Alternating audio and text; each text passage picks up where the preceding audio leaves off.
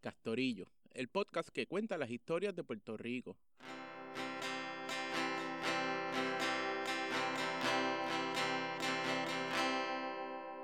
Capítulo 1. Conéctate a la resistencia.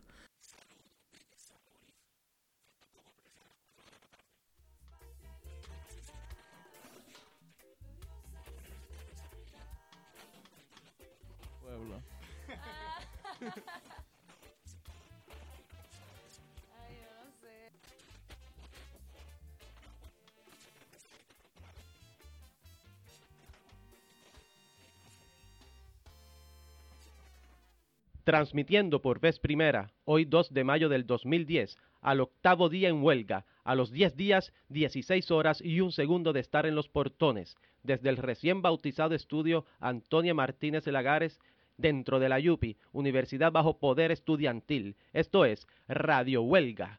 Buenas tardes, mi nombre es Ricardo Olivero Lora y en representación del colectivo Radio Huelga le doy la bienvenida a esta histórica primera transmisión se ha instalado un transmisor y una antena localizados en el recinto riopiedrense, en las ondas radiales por su cuadrante 1650 de la banda AM, en el ciberespacio por radiohuelga.com. De esta manera, damos inicio triunfal a la transmisión de Radio Huelga, en donde tendremos un foro variado al servicio de los comités de acción que intercalará noticias cubiertas por estudiantes con programas de debate, comunicación directa con el comité negociador, programas de entretenimiento, programas de opinión, paneles y cualquier otro tipo de programación generada por la comunidad estudiantil. Por primera vez en la historia, el movimiento estudiantil puede contar con una emisora de radio a su disposición. Enarbolando la rica tradición de protesta estudiantil, nos damos a la tarea de crear una herramienta de lucha que contribuya a este proceso huelgario, huelga a la que el estudiantado tuvo que recurrir ante el abuso y arbitrariedad de este gobierno. La respuesta de la administración universitaria y del gobierno ha sido la intransigencia, la falta de diálogo, la macana y el pepper spray. El colectivo Radio Huelga se concibe a sí mismo como otro comité de portón más. Somos parte de esta huelga, somos piquetes, somos barricadas, somos resistencia. Hablamos con voz propia, como actores activos en el proceso. Para esas compañeras y compañeros que día a día sudamos la huelga, va nuestro más cordial saludo, reconocimiento y solidaridad. Esta gesta histórica radial ha sido creada a puro pulmón. Somos estudiantes de distintas áreas de estudio. Somos futuros maestros, futuros comunicadores, futuros sociólogos, futuros abogados. No tenemos el conocimiento técnico y funcionamos con una extrema precariedad de recursos. Queremos defender hasta las últimas consecuencias la institución que hace grandecer a los pueblos, la educación. Defendemos una universidad pública donde todos y todas tengamos igual acceso. Defendemos una educación de excelencia para el presente y para el futuro. Cerramos esta declaración advirtiéndoles a la rectora, al presidente, a la Junta de Síndicos y al gobernador que no vamos a dar ni un paso atrás. Ni la compañía de seguridad privada Capitol, ni la Guardia Universitaria, y mucho menos la policía, va a impedir que sigamos construyendo libertades. Mister Conmacana, ya te perdimos el miedo, ya no asusta. Que se sepa en Puerto Rico y en el mundo entero, seguiremos en pie de lucha. Que vivan los comités de acción, todos los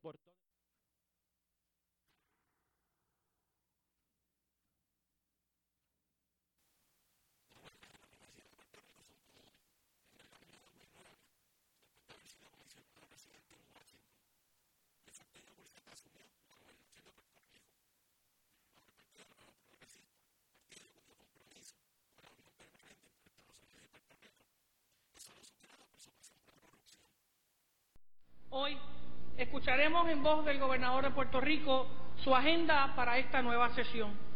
La Asamblea Legislativa debidamente constituida está lista y presta a escuchar el mensaje especial del gobernador de Puerto Rico, Luis Fortuño Burset. Adelante, señor gobernador.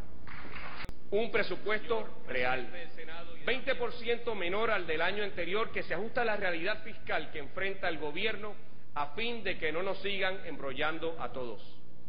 Que quede claro, aún nos falta un largo trecho por recorrer para alcanzar los ahorros que necesitamos lograr este año fiscal. Pero hoy me complace reiterarles que hemos estabilizado nuestras finanzas, hemos salvado el crédito de la isla y hemos logrado restablecer la confianza en el futuro económico de Puerto Rico.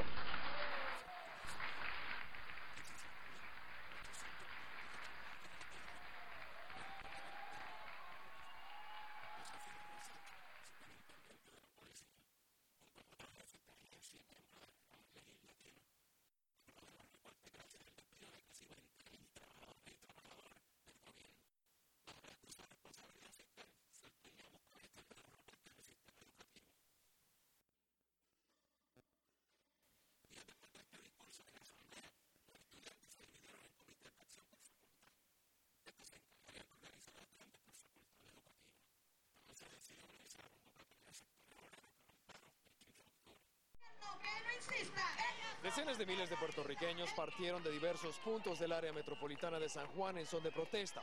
La intención de los organizadores de la marcha era la de paralizar la economía del país.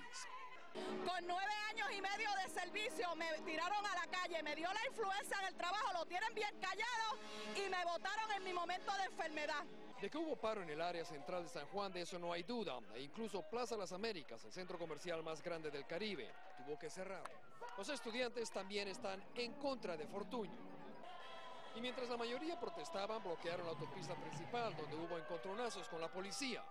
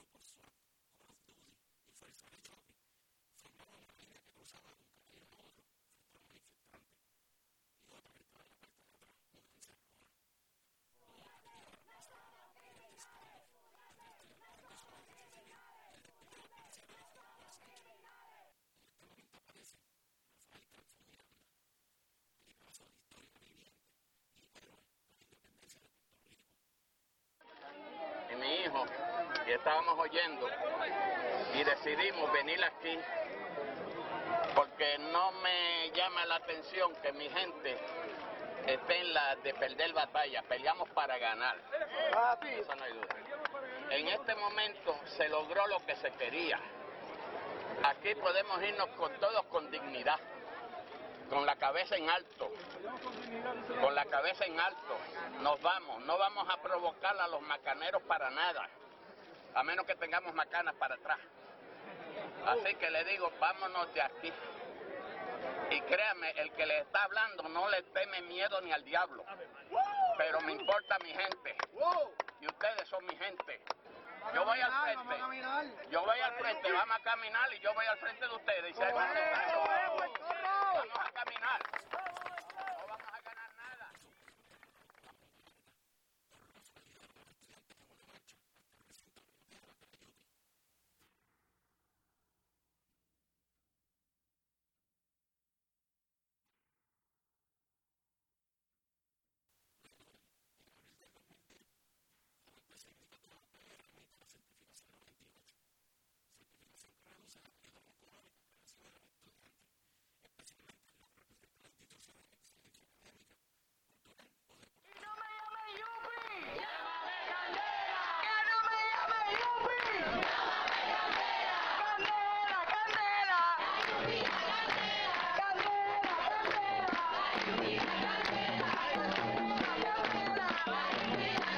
Estudiantado de la Universidad de Puerto Rico se reactivó hoy en casi toda la isla. Con asambleas simultáneas en varios de sus principales recintos, miles de jóvenes censuraron a la gerencia de la universidad y dejaron el camino abierto para otra huelga. Rafael Lenín López amplía en nuestra noticia de Primera Plana.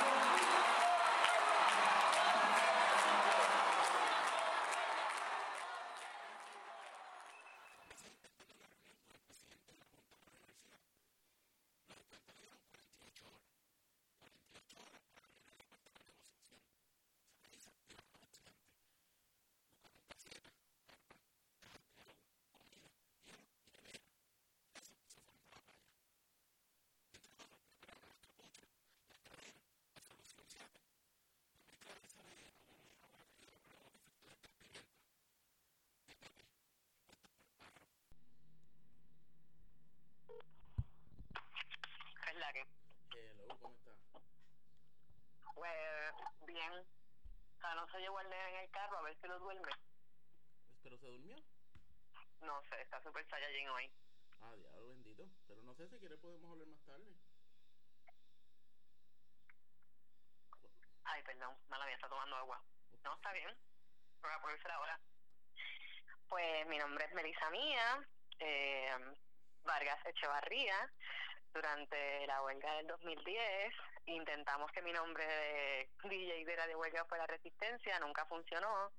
Terminé siendo la Bella Meli. ¿De verdad era Resistencia? Sí, originalmente la Resistencia. No me acordé de eso. ¿Cómo llegaste a Radio Huelga? Yo llegué a Radio Belga de la manera más random posible. pues yo estudié en la Escuela Especializada en Producción Técnica de Radio y Televisión, doctor Juan José Osuna. Eh, yo me gradué de allí, yo hice mi práctica en Radio Universidad, que me abrieron las puertas y me otorgaron un, un montón de, de conocimiento y sobre todo eh, expertise en lo que tiene que ver con, con el espacio técnico, ¿no? este pues porque yo tengo la teoría y en los UNA hacemos trabajos porque ahí existen actualmente están mucho más adelante que para mi tiempo pero hay estudios de grabación y todo pero para graduarse había que hacer una práctica y también fue Radio Universidad entonces con esto en mente yo había hablado con con mi pareja de ese tiempo eh, mi huelga boy no eh, entonces yo le comenté esto eh, ¿verdad? que había estudiado comunicaciones, que actualmente estaba en la escuela de comunicación cuando comienza la huelga del 2010. Yo estaba en mi cuarto año de, de publicidad y relaciones públicas, entonces tenía como una ilusión de terminar en la radio, ¿no? Este, lo presentó a otras personas que estaban hablando y dijeron, alguien dijo que iban a hacer una emisora. Iban a ocupar la universidad originalmente. Exacto, el viaje. Es, Ajá. Entonces, ah, volvemos a ocupar la universidad, alguien conoce los planos y alguien de otra persona que escuchó la conversación dijo, ah, yo conozco a Meli, Meli conoce los planos. Y me tiraron al medio como que yo podía ocupar Radio Universidad. Y yo, diablo, tú sabes, wow. Salimos del recinto como que a despejarnos un poco. Estamos en un lugar que ya no existe, en Río Piedra este y viene esta persona que yo nunca he visto en mi vida ¿ok? una persona yo nunca la he visto. Y me dice tú eres Meli y yo eh, depende si me vas a emplazar algo así entonces se ríe y me dice mira no es que yo conozco una persona que va a ser una emisora que me dijeron que tú también sabes de emisora así que te lo voy a presentar me presentan a Ricardo Olivero y yo, hola, y me dice, ah, yo soy Ricardo, que sí, qué sé yo, este, vamos a hacer una emisora. Y yo, ah, van a hacer una emisora, no van a ocupar la universidad. Y me dice, yo no sé quién te dijo eso. Y yo, ok, este, esto me suena más aceptable, es algo con lo cual yo puedo colaborar y qué sé yo, eso está perfecto. Plus, no van a haber ataduras de, ¿verdad?, federales si uno ocupa una radio pública, ¿no? Pero está bien. este Entonces me dice, ah, pues llegaré mañana al centro como a las 10 de la mañana para, para sentarnos a desglosar programación y otras cosas. Y yo, ay, perfecto, mano, perfecto. Eso fue el primero de mayo.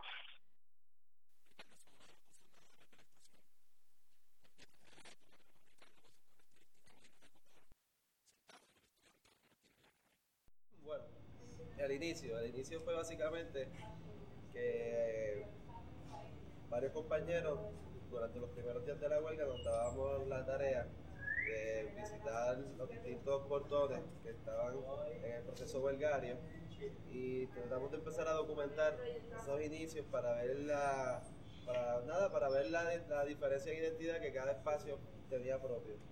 Y en esos viajes pues se nos fue ocurriendo la idea de crear alguna estación de radio que pudiese formar el enlace a nivel interno del proceso huelgario, pudiese también establecer un enlace de comunicación común entre todos esos portones.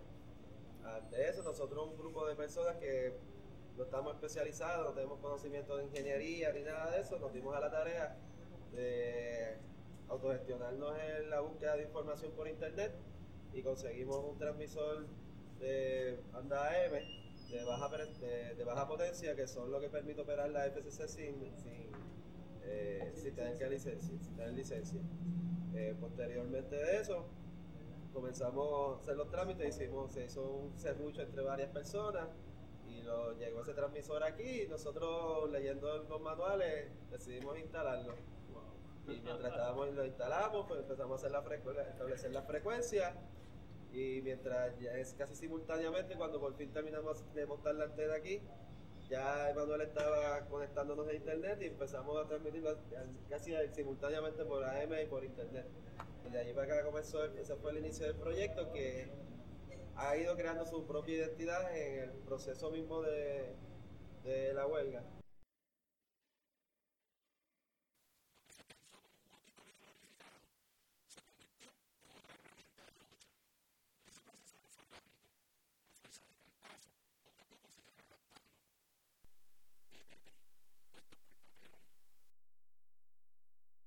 Yo voy para allá, me encuentro muy bien, bien, ilusionada con todos mis documentos de productora y toda la cuestión, está súper, yo tenía todo súper cuadrado, yo iba a ser la persona hostiosa en esto, tú sabes. Entonces, cuando llego, me encuentro con esta persona, un personaje que me da rabia que no aparece en las fotos, ¿verdad? Porque yo estoy clara de que fue una de las personas pilares en el inicio de este empuje de Radio Huelga, sobre todo la cuestión de las antenas, las bocinas. Él estaba durmiendo en una mesa y de momento se para y me dice, ¿quién tú eres? Y yo, tu bizcochito, como que a mí me dijeron aquí a las 10 que hablará con un tal Ricardo. Ah, sí, sí, es que tú vienes. Y yo, bueno, pues nos vamos a hacer la emisora. Me dice, nosotros somos la emisora. Y yo, oh, ok, pues está bien, pues no sé, pero el Ricardo este o qué sé yo, y viene, se para de la mesa, saca un, un cepillo de dientes del bolsillo, normal, entonces se va al baño, se lava la boca y sale y me dice, este, ¿cuál es tu nombre? Y yo, se supone que yo hable de mi nombre aquí en una huelga y se empieza a reír y me dice, no, no, en serio, ¿cuál es tu nombre? Y yo, bueno, pues Melissa, ah, Meli, y yo digo, mira, loco, tú no me conoces, tú no puedes decir Meli. Entonces él se empieza a reír y le empieza a presentarme a otra gente que empieza a llegar con el nombre Meli. Este, entonces, pues el punto de esto es que yo le digo, mira, nada, yo estoy intentando este verificar lo de producción y me dice, que tú tienes ahí? Yo una carpeta y me dice, nosotros no usamos eso. Y yo, ¿quiénes somos nosotros? ¿De qué tú hablas, loco? como que, ¿qué es lo que hay? Entonces, este, luego llegaron más personas, pero llegaron otras personas, nos sentamos, este, empezamos como que a romper el hielo, incluso tú estabas ahí, pero tú estabas súper bicho, by the way, o sea, tú no estabas como que tan cool como ahora. pero el punto no es ese, el punto es... Eso era antes de estar al aire, que está cabrón. Sí, sí, mano, sí, obligado. Entonces, pues yo empiezo a llenar los time slots. Me acuerdo que fuiste un bicho conmigo, porque yo te dije, mira, tengo este horario, ¿cuál, cuál puede ser el horario perfecto, predilecto para tu programa? Y tú me dijiste, ya yo tengo mi horario puesto. Y yo, ok, pero esos son los time slots. Y tú, pues verificado mejor porque tengo los el horario mío. Y yo, uh, ok, like, ah, pues dale. El punto no es ese.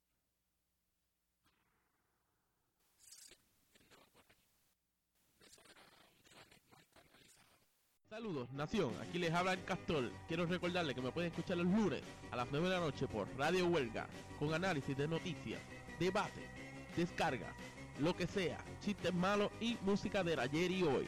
Me pueden escuchar por radiohuelga.com o 1650 AM. Conéctate a la resistencia.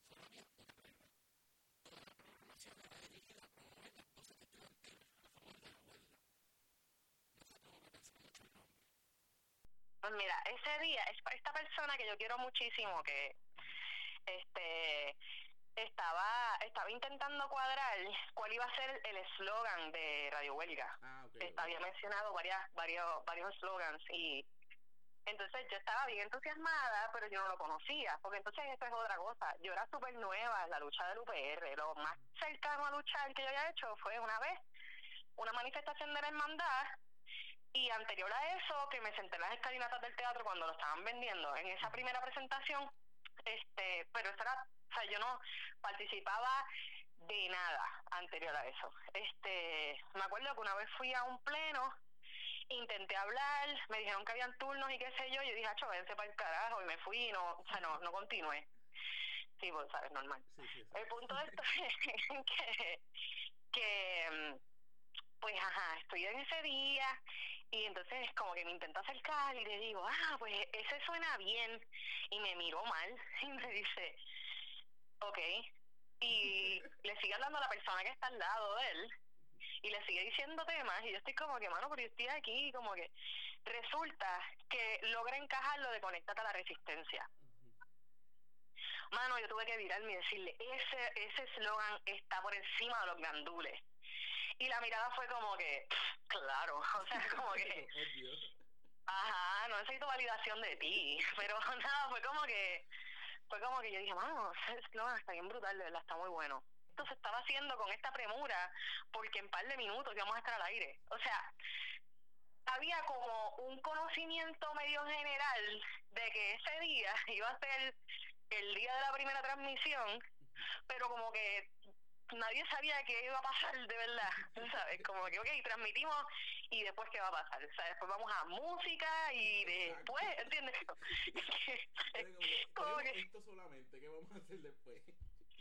Sí, no, entonces lo interesante era que habían tantas personas superpuestas para el problema, o sea, había tantos, tantas personas con tanta creatividad, fue, fue una ilusión, fue un entusiasmo como, como, como cuando uno va a hablar en público por primera vez, como en mi caso, cuando coge ese megáfono que estamos frente a la milla de oro, que está a punto de cerrarse y empezamos como que a consignar para que se acabe de sellar, tú sabes como que esa emoción que uno dice, estamos haciendo historia, ¿entiendes? Como que esto así como, ah, quiero gritar y temblar a la vez, ¿sabes? Como que, y era, era, para mí particularmente, era, era como, era como un frenesí, era, era una cosa como bien rica, porque pues cuando, cuando yo empecé a estudiar en Osuna, lo que yo quería era tener mi propio programa.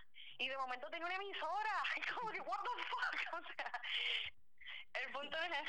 El punto es que, este, básicamente, luego fue que pudimos salir al aire con el primer mensaje, que fue el que estaba leyendo eh, Ricardo Rivero, que fue el que lograron publicar, creo que fue en Indimedia, tengo entendido.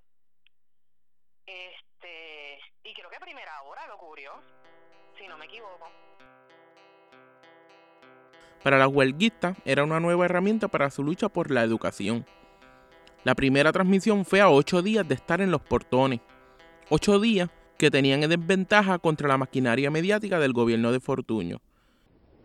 Para que estemos bien claros, si la UPR pierde su acceso a fondos federales o su acreditación, será responsabilidad de los huelguistas violentos que adrede lo que han buscado es hacerle daño y destruir nuestra universidad.